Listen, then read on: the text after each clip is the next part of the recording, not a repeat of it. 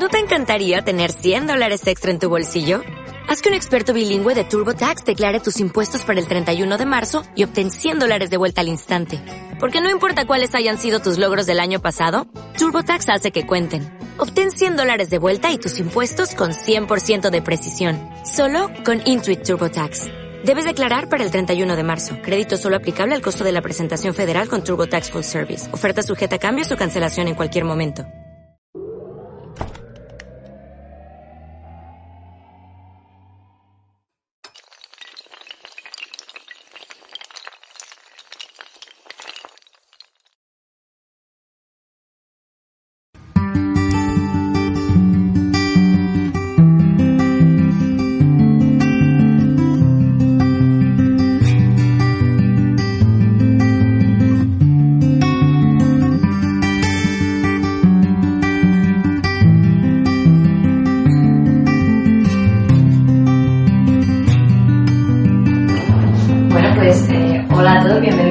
Bienvenidos a la entrevista. Y nada, pues estamos aquí en el centro de Nahual con Sergi Torres, eh, que asistimos ayer a una velada que ofreció para, para presentar su, su libro más reciente.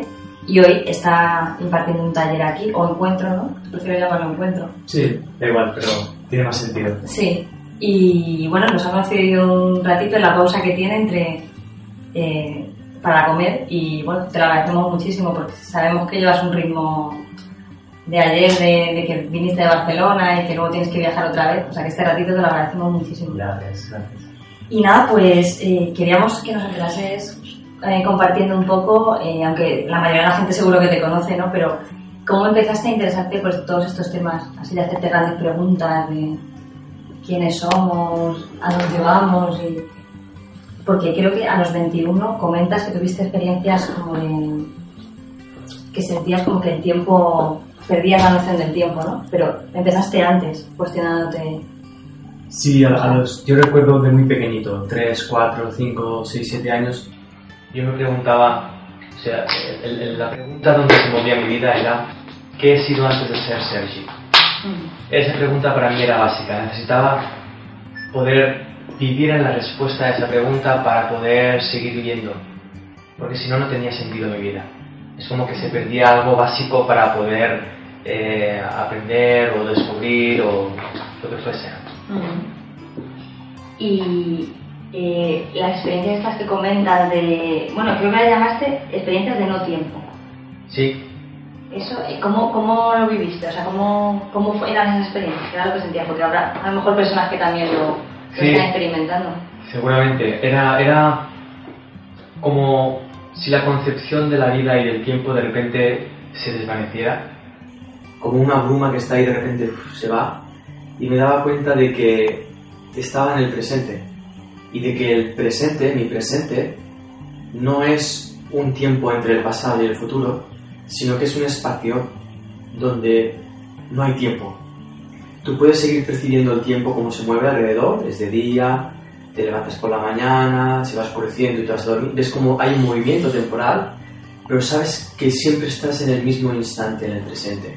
Y yo recuerdo tener esa experiencia, pero al principio no era muy agradable, era casi como una sensación de locura.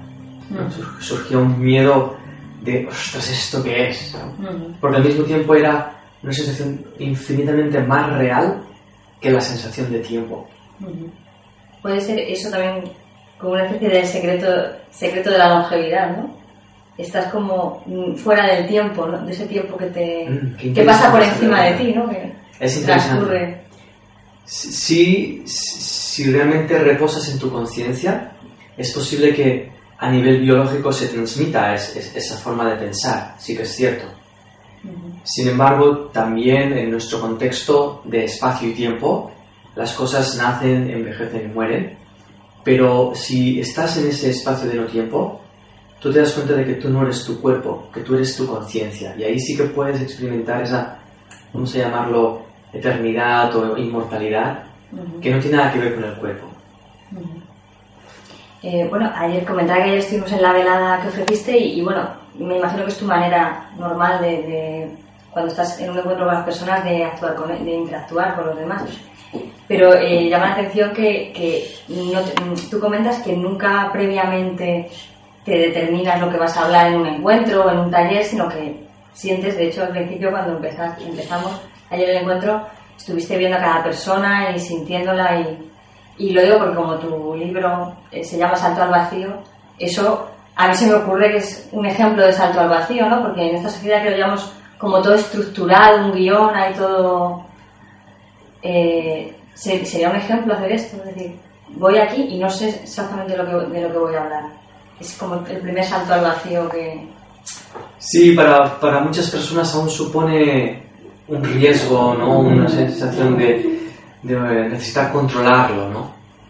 Pero para mí me, me lleva a un lugar de, de postizo, de yo ya sé lo que te voy a decir, por lo tanto no está vivo, está pensado de antes, no tiene nada que ver con ese instante. mm, Entonces me di cuenta de que cuando yo me expresaba desde el momento presente, lo que yo expresaba también yo podía preverlo.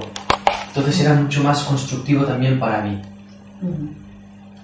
Y los talleres también los impartes de la misma Sí, forma. sí, ¿no? todo lo hago desde el mismo lugar. Incluso cuando soy papá y estoy enfrente de mi hijo, soy consciente de que yo tengo mis ideas de lo que es mi hijo y, las ideas de lo que yo soy como papá. Pero realmente en, en ese momento es, es tan único, es tan genuino, es tan nuevo, es tan ahora, que no, no puedo abordarlo desde todo mi aprendizaje. Porque nos- me lleva al mismo lugar siempre, me, me lleva es como un círculo que siempre va al mismo sitio, finalmente. Claro, claro. Eh, vi en, una- en uno de los vídeos que tienes en tu web que te definías, eh, creo, creo que era una entrevista que le hicieron, eh, como un alumno de ti mismo. Ajá. Esto tiene que ver con eso, ¿no? Sí. Con aprender de... Exacto, de- descubrí que mi vida es mi maestra, entonces me, me abrí a vivir mi vida desde ese planteamiento de, de aprender, de aprender. Por ejemplo, ahora estoy charlando contigo, estoy siendo entrevistado por ti y tengo dos opciones. O, o- o me entrevisto a, través de todos mis recuerdos de entrevista o me abro a descubrir qué es ser entrevistado en ese instante por ti. Eso para mí es mucho más atractivo, constructivo, me mantiene vivo, me mantiene aprendiendo. Sí, yo estoy tratando de hacer el mismo ejercicio, de no ceñirme mucho a esto que hay aquí. y lo que sí, eh, a mí me llamó la atención mucho ayer, eh, que me pareció eso muy divertido, el encuentro, muy que no- vamos, yo me reí mucho, la verdad, disfruté y me reí. Y me recordaba, quería preguntarte un poco tus fuentes, eh, bueno, aparte de tu propia experiencia, claro, lo que has vivido tú, pero me imagino que así como tú inspiras a otras personas cuando compartes tu experiencia, ha habido otras, otras personas antes quizá que sus escritos o sus palabras a ti ya- te hayan podido inspirar. Y a mí me ha recordado mucho a Eckhart Tolle, Ajá. que él habla mucho ¿no? del, bueno, pues desde ahora, ¿no? el presente y también su sentido del humor. Ah. ¿Conoces un poco su obra y has Sí, visto su...? sí, de hecho resueno mucho con el lugar desde el que él se expresa. Ujú, Le, le- le- le puedo sentir desde donde está hablando. ujú, Y sí, me gusta mucho esa frescura desde la, ese desenfado. ¿no? Que tenemos esa sensación de que la espiritualidad es muy seria Mm. y, y no tiene nada, nada que ver con eso. ujú, Cada uno tiene que descubrir cómo su propia esencia se manifiesta. Pero el sentido del humor es importante, ¿no? O sea, como un lenguaje también, no sé Claro. si del amor o de una expresión del amor o... Claro, así es, así es. Ajá. Así de no tomarnos tanto en serio. Es que me gusta porque es una manera, el humor que tú, con el que tú te expresas o con el que se expresa, o Moji, por ejemplo, también, es como que pone muy en evidencia las tonterías de la mente, ¿no? Las del ego. Entonces te ves ahí tan reflejado que es que te ríes porque te estás riendo un poco de esa parte de ti, de ti mismo. Así es, así es. Pues, eh, pues no- me gustaría que, que, nos definieses, a la gente que nos está escuchando, eh, qué es para ti el, sentimiento de, presencia, ¿no? El- lo que es estar, lo que sería estar- presente y por qué es importante, por qué es tan importante. Esto hablas tú muchísimo, pero Mira, ahora que preguntas esto me doy cuenta de que no lo hablo porque sea importante, sino por honestidad. Quiero decir, siempre estoy en el presente. No veo otra cosa de la que hablar. Tendría que inventármela. Entonces, para mí, estar en el presente no es algo que debamos hacer para estar mejor o estar bien, sino es un acto de honestidad, de sea lo que sea que yo estoy viviendo, si me doy cuenta de que está en mi presente y que siempre estoy en mi presente, la forma en la que yo trato a, mi presente empieza a cambiar. Los conflictos empiezan a desaparecer y, empieza a verse o a plantearse desde una perspectiva de oportunidad. La vida ocurre solo en el presente, solo en el presente. Futuro y pasado son pensamientos, son recuerdos, deseos, son pensamientos. Y eso para mí no, no, no, no tiene sustento. Sin embargo, el presente sí. Ser consciente del presente es lo que es la presencia. Es lo que te aporta poder experimentarte sintiendo ira, estando enfadado, sintiéndote alegre. Eso pasa a un segundo término porque realmente la conciencia de estar presente es lo que ocupa el lugar, es lo que somos. Tú aquí eres la, la presencia, no como tú la vives, sino la presencia ni como yo entiendo tu presencia, sino la presencia. Eso es lo que nos une, nos hace uno. Estamos todos unidos, ¿no? En ese momento. El presente es lo que nos mantiene a todos como el, un hilo que nos El presente nos, nos, nos facilita la oportunidad de darnos cuenta de que somos uno. Siempre somos uno, siempre estamos en el mismo instante. El presente nos abre la puerta a darnos cuenta de que tú estás en el presente. Si estás en el presente, estás en mi presente, ¿Qué más da lo que tú has vivido? ¿Qué más da lo que yo he vivido? Y eso nos sitúa en el mismo, en el mismo, en el mismo lugar. Desde ese espacio, cualquier cosa es transformable. Si yo puedo mirarte a los ojos desde ese presente y asumir y aceptar que tú estás en mi presente, cualquier conflicto que pueda haber entre medio se transparenta, deja de tener sentido. Eh, hablabas en la película, la de Yo Libre, la de Viaje un instante presente, es una película muy, muy hermosa que está encargada de muchos mensajes. Pero hablas, hablabas de que los encuentros entre, entre las personas no eran transformativos, eh, normalmente, ¿no? O generalmente no son transformativos por eso, ¿no? Porque ¿qué pasa cuando dos personas se encuentran? Normalmente, ¿desde cuándo, desde, desde qué lugar se están relacionando? ¿Puedes explicar un poquito así de una manera sencilla. Sí, me di cuenta de que cuando yo me encontraba con alguien, en realidad me estaba encontrando con mis interpretaciones acerca de esa persona. Entonces me di cuenta de que yo no me relacionaba contigo, sino que me estaba relacionando con lo que yo pensaba que tú representas en mi vida. Por lo tanto, me, relacionaba conmigo mismo. Por eso mucha gente se siente incomprendida, se siente sola, porque se está relacionando consigo mismo. Entonces, desde ese espacio yo no me transformo, porque lo que yo pienso de ti son mis propios pensamientos y eso es lo que yo recibo. Por lo tanto, no hay ningún cambio. Pero si yo puedo parar un momento y mirar eso que pienso de ti y pararme ahí un instante, empezaré a ver como quizá se, abre algo. A lo mejor no es como yo pienso. Y ahí hay una grieta. Si puedo sacar la cabeza por ahí, volveré a ver quién eres. Veré que lo que tú haces es reflejar mi forma de pensar reflejar mi forma de comprender las relaciones. Y ahí es donde yo podré empezar a transformarme realmente. Claro, porque si descubres algo nuevo la persona que tienes enfrente, te, realmente estás descubriendo algo nuevo de ti. Imagínate una pareja, yo, yo estoy, con, estoy casado, Sara es mi mujer, llevamos 10 años juntos. Imagínate, si, si yo puedo mirarla y puedo descubrir su presencia, esa presencia es completamente nueva cada instante si no lo sangre. Entonces yo puedo descubrirme a mí mismo como, como marido constantemente nuevo, experimentar nuevas cosas, aprender. Es como un niño dentro de, un colegio, dentro de, un campo de experiencia. Es apasionante. Mm. Y sí surgen conflictos y tensiones, pero forman parte de un juego.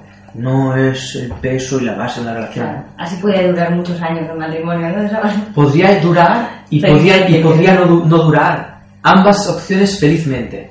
Ambas opciones como ámbitos de experiencia. Ah. Yo experimento mi relación contigo estando contigo y también experimento mi relación contigo divorciándome. Sigue siendo mi relación contigo.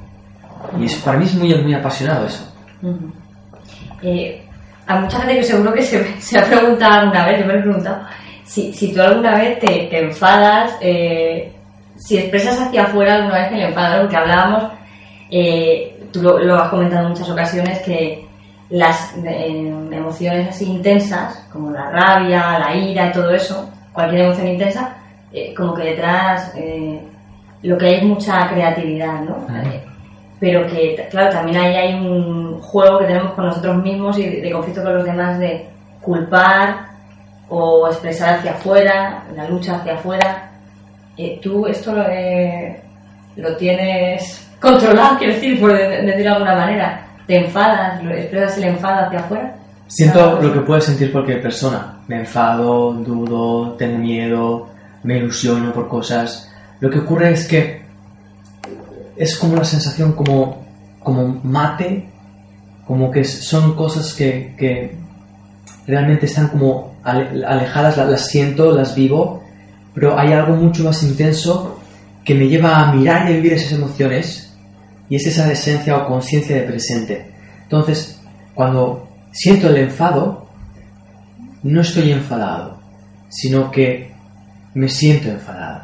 Es decir, siento la sensación de enfado. Para mí eso es, un mundo, es completamente distinto. Porque si estoy enfadado, estoy sometido a eso.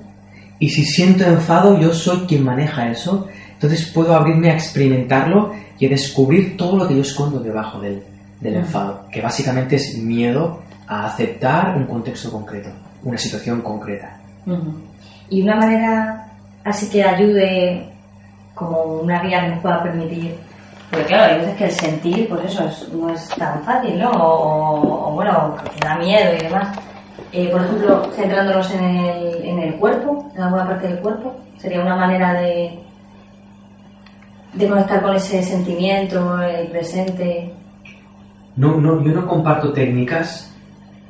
Eh, para mí es, muy simple porque se trata de sentir lo que estoy sintiendo.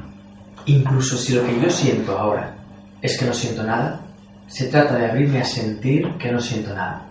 Ese sentimiento presente, que, no, necesito hacer nada con ello porque ya lo estoy sintiendo. Incluso hay mucha gente que me dice, no, a mí me cuesta mucho sentir. ¿Y cómo te sientes cuando te cuesta sentir? O me siento, ya lo tienes. Entonces se trata de observar eso, sentir eso y como es como un tobogán, déjate llevar por esa emoción. Mucha gente cree que si se deja llevar por esa emoción, por ejemplo, ira, al dejarse llevar por la ira va a coger a su marido y le va... No, no es justo lo contrario. Cuando yo intento agredir a mi marido, lo que estoy haciendo es intentar no sentir la ira proyectándola en mi marido. Si lo que yo hago es intentar tragarme la ira, lo que estoy haciendo es exactamente lo mismo. Pero si en cambio me abro a respirarla, a sentirme, me siento así, y observar todas las sensaciones que implica sentir rabia, veré cómo es como un tobogán que uh, me lleva a algo más profundo. Me lleva a la conciencia de sentir rabia. Y esa conciencia es paz. Entonces puedo sentir la paz de sentir la ira. Parece muy loco y muy difícil, pero es muy, muy fácil. Es tan simple como abrirme a permitirme sentir. Nada más. ¿Y por qué dices que detrás hay creatividad? Imagínate, yo estoy en una situación contigo y estoy rabioso. Esa situación la he vivido mil veces. Imagínate que es porque tú me has sido infiel. Yo la puedo haber vivido cinco veces. Ya sé dónde me lleva eso.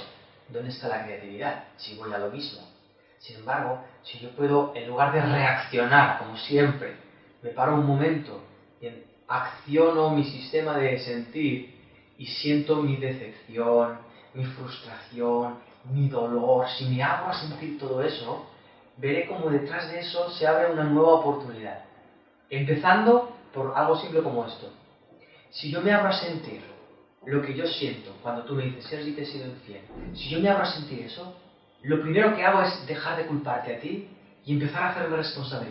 Solo con ese gesto ya te estoy ofreciendo a ti la libertad de que seas como eres. Eso abre un mundo completamente nuevo. A eso llamo yo creatividad. Y te acabo de decir algo muy superficial. Todavía no he sentido yo y todavía no he llegado a la profundidad de mí. Pero ya, te he permitido, ya te estoy usando no para culparte, sino para reconocerme a mí mismo. Y eso para mí es otro mundo. Claro, ya te sales del patrón, ¿no? Así es.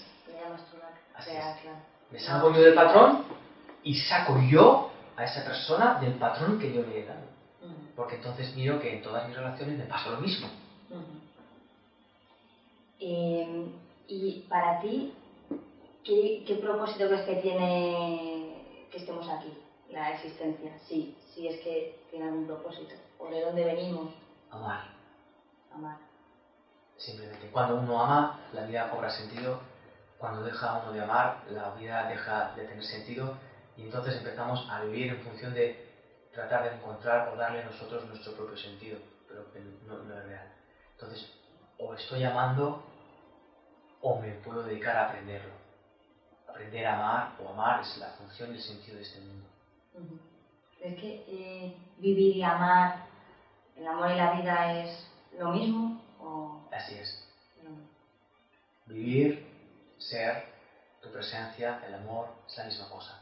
Finalmente, después de todo ese viaje hacia adentro, te das cuenta de que solo hay una cosa.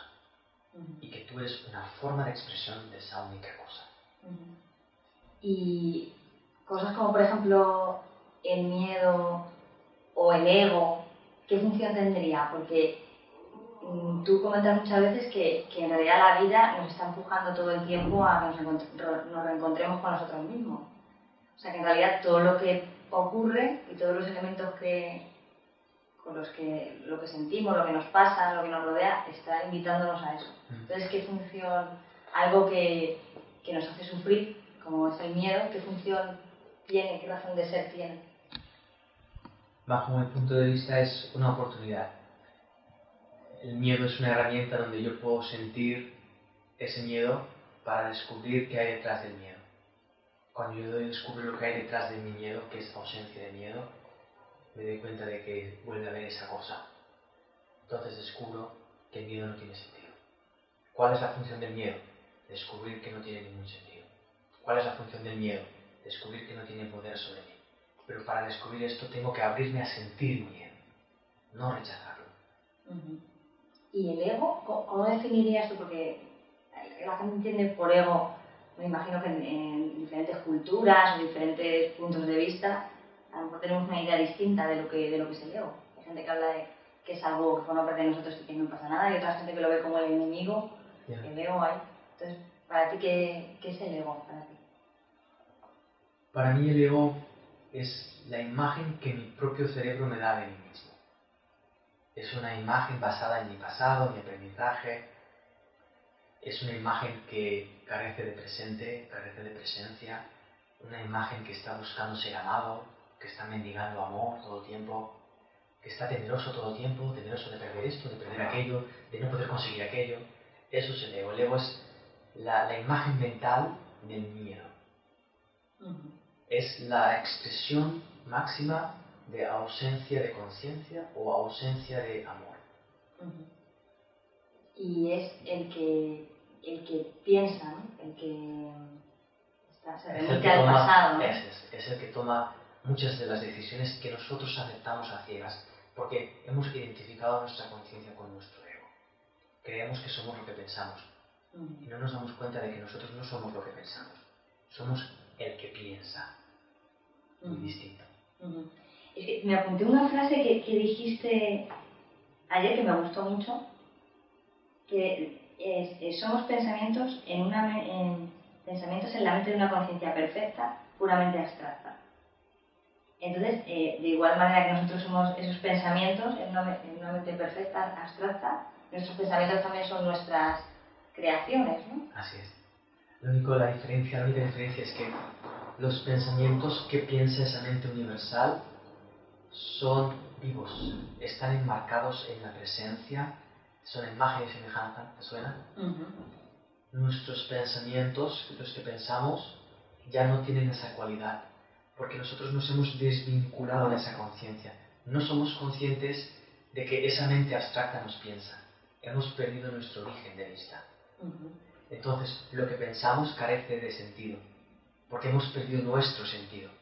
Entonces sí, nuestros pensamientos son nuestras creaciones, son hijos nuestros, pero los miramos y no, nos llenan porque están vacíos, porque nosotros también, honestamente, nos sentimos vacíos. Y entonces eh, la mente, si es desde el corazón, desde donde podemos reencontrarnos con, esa, con esa manera original de pensar, del origen, ¿Qué, función tiene la mente o los pensamientos? ¿Qué podemos hacer con eso? Porque tendrá una, función. De nuevo es un, instrumento, es como un telescopio, por ejemplo, eh, que tiene la función de, de acercarte algo que estás mirando, pero quien dirige mirar a lo que quiere mirar eres tú. Entonces estamos mirando una parte de nuestra conciencia muy pequeña, muy pequeña.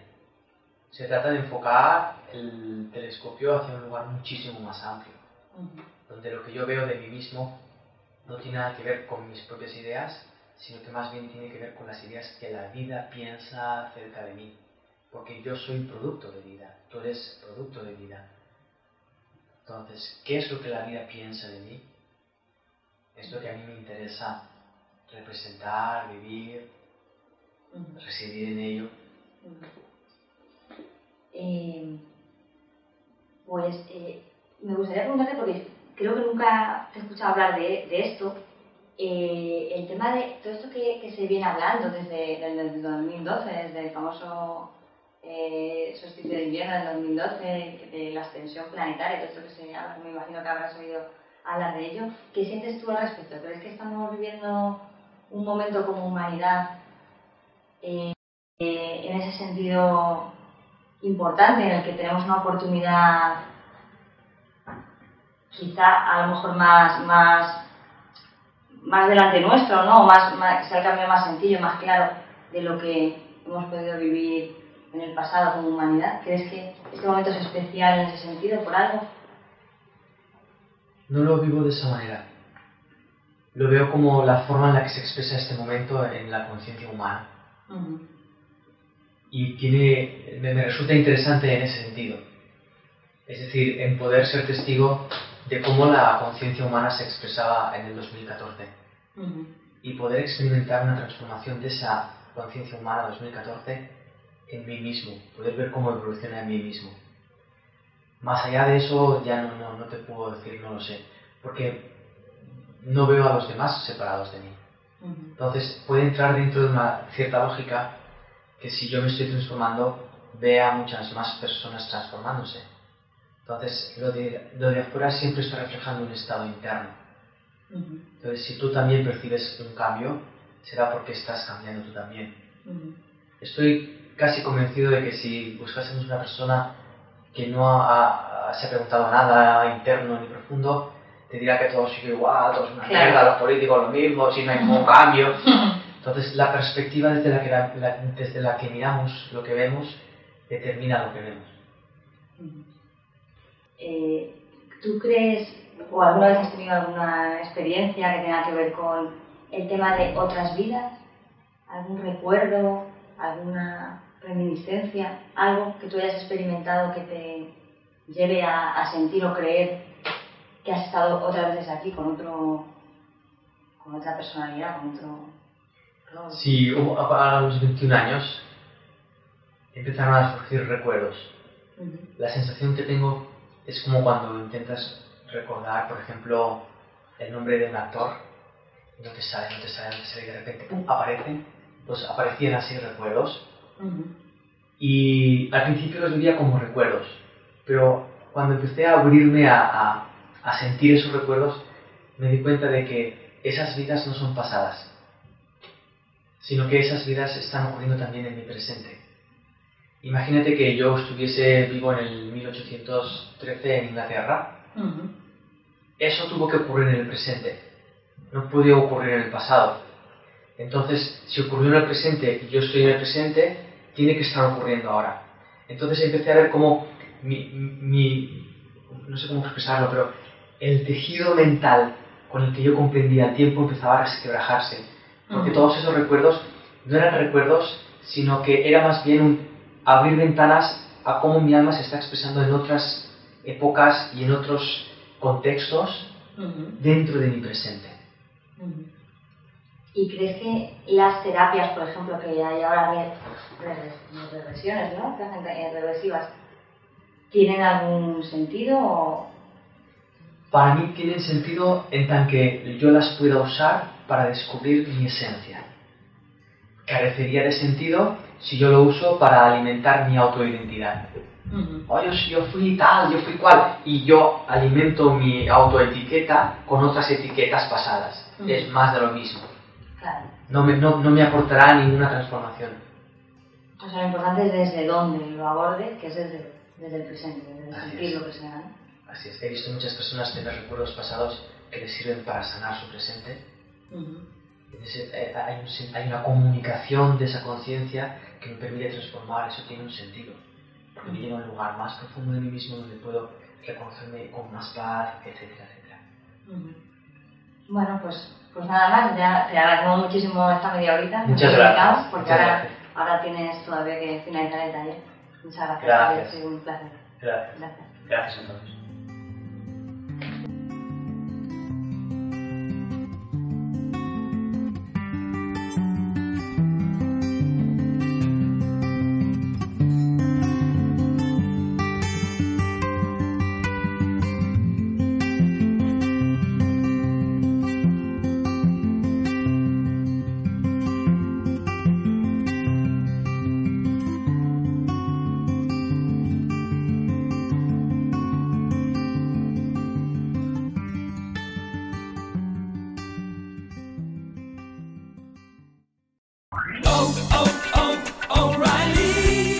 ¿Necesitas ayuda? En O'Reilly Auto Parts te ayudamos. ¿Necesitas algún consejo? Te aconsejamos. Nuestros profesionales en autopartes están siempre disponibles para ayudarte a encontrar lo que necesites. Excelente servicio al cliente es solo una de las ventajas que ofrece O'Reilly Auto Parts. Los profesionales en autopartes. oh, oh, O'Reilly